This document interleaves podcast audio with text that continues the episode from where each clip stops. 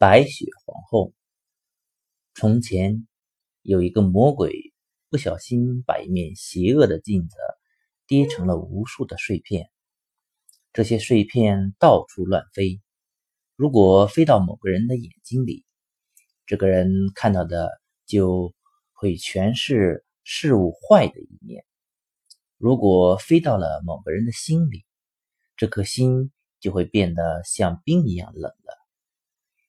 在一个大城市里住着两户人家，他们各有一个小孩，男孩叫凯，女孩叫戈尔达。他们虽然不是兄妹，却像兄妹一样亲密。冬天的一个晚上，凯正透过窗户看外面漫天飞舞的雪花，一大片雪花静静地落在窗户边上。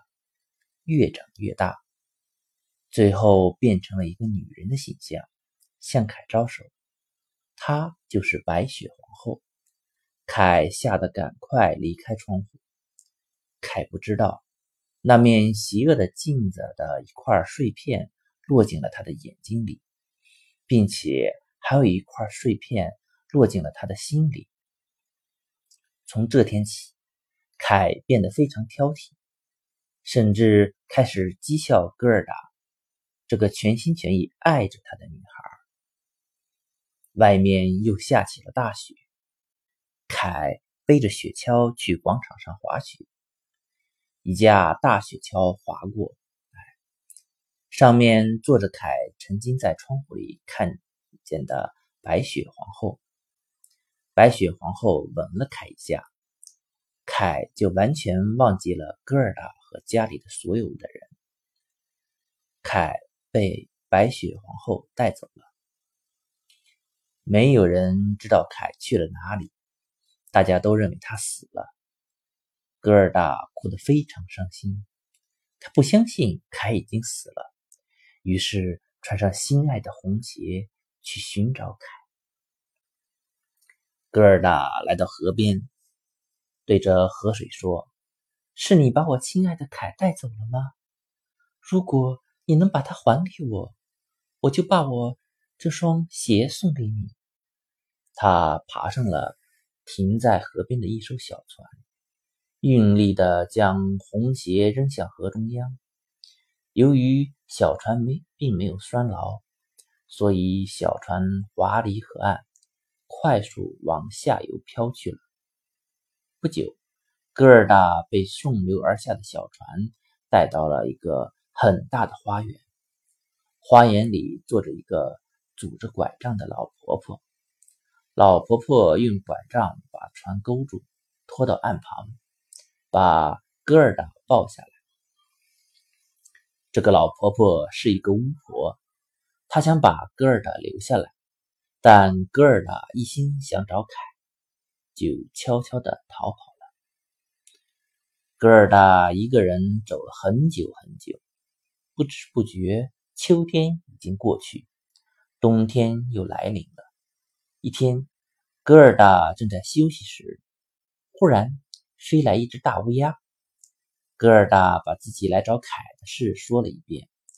大乌鸦想了想，说：“城里有个男孩，长得有点像你说的凯，但是他和公。”主心影不离，看来已经忘记你了。戈尔达心里很着急，禁不住掉下了眼泪。他请求大乌鸦带他去见公主。大乌鸦非常同情戈尔达的遭遇，于是带着戈尔达进了城，来到了公主的寝室。寝室里有两张床，公主就睡在其中一张床上。戈尔达心里想。另一张床上睡的一定是凯，他大叫着凯的名字，冲了过去。睡在床上的人醒了，把脸转向戈尔达，可是他并不是凯，而是一位年轻的王子。这时，公主也被吵醒了，问是怎么回事。戈尔达哭着把自己的遭遇告诉了王子和公主。于是，公主送给戈尔达一辆用纯金做的马车。让他去找凯。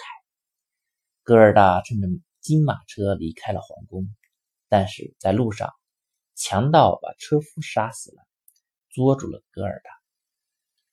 强盗是一个又老又丑的女人，不但长了胡子，眉毛还从眼睛上垂了下来。她把刀架在戈尔达的脖子上，准备杀了戈尔达煮着吃。突然，她哎呦一声叫了起来。原来是他的小女儿跳到了他的背上，还咬了他的耳朵一口。你这个捣蛋的孩子，还不快下来！强盗一边笑一边骂：“你不要杀他，我要他跟我一起玩。”这个淘气的女孩早被宠坏了，无论什么事，假如不照她的意思去做，她就会闹个没完。强盗只好答应了他。小女孩牵着戈尔达的手。来到铺了稻草的墙角，这儿有很多动物。当戈尔达向他讲述了他和凯的事情后，动物们告诉他，凯被白雪皇后带走了。白雪白雪皇后住在拉普兰，那儿到处都是冰雪。强盗的小女儿决定帮助戈尔达离开这里。她想办法把母亲灌醉后。让驯鹿带着戈尔达前往白雪皇后的城堡。驯鹿拼命往前奔去。过了很久，他们终于到了拉普兰附近。驯鹿把戈尔达放下来说：“小女孩，接下来的路就得你一个人走了，要勇敢啊！”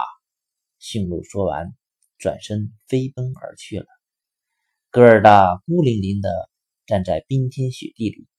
忽然，伴着一阵轰隆隆的声音，一个个巨大的雪球朝他拱了过来。原来他们是白雪皇后的前锋，能变化成各种形状。戈尔达赶紧祈祷，请求上帝的帮助。奇迹发生了。戈尔达惊讶地发现，他呼出的水蒸气变成了许多小天使。天使们用长矛去刺那些雪球，雪球一碰到长矛。立刻碎成了粉末。就这样，戈尔达在天使们的帮助下，一步步的朝白雪皇后的城堡走去。白雪皇后的宫殿由积雪铸成。宫殿大厅的正中央有一个结冰的湖，凯正独自一人坐在冰湖边上。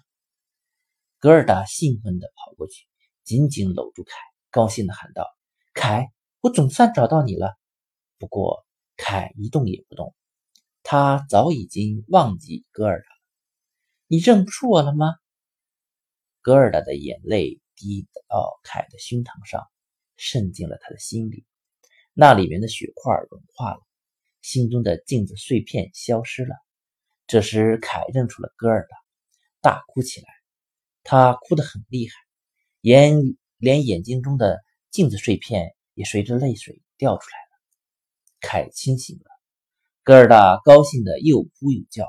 他亲了亲凯的面颊，凯的面颊立刻变得红润了。他亲了亲凯的眼睛，凯的眼睛变得晶亮有神。他又亲吻凯的手脚，凯就可以灵活的摆动四四肢了。于是他们牵着手，一直走回了家。他们的家和以前没有什么两样。窗户下有一张小孩坐的椅子，他们好不容易才挤进椅子里。这时，他们才发现彼此都已在不知不觉中长大成人了。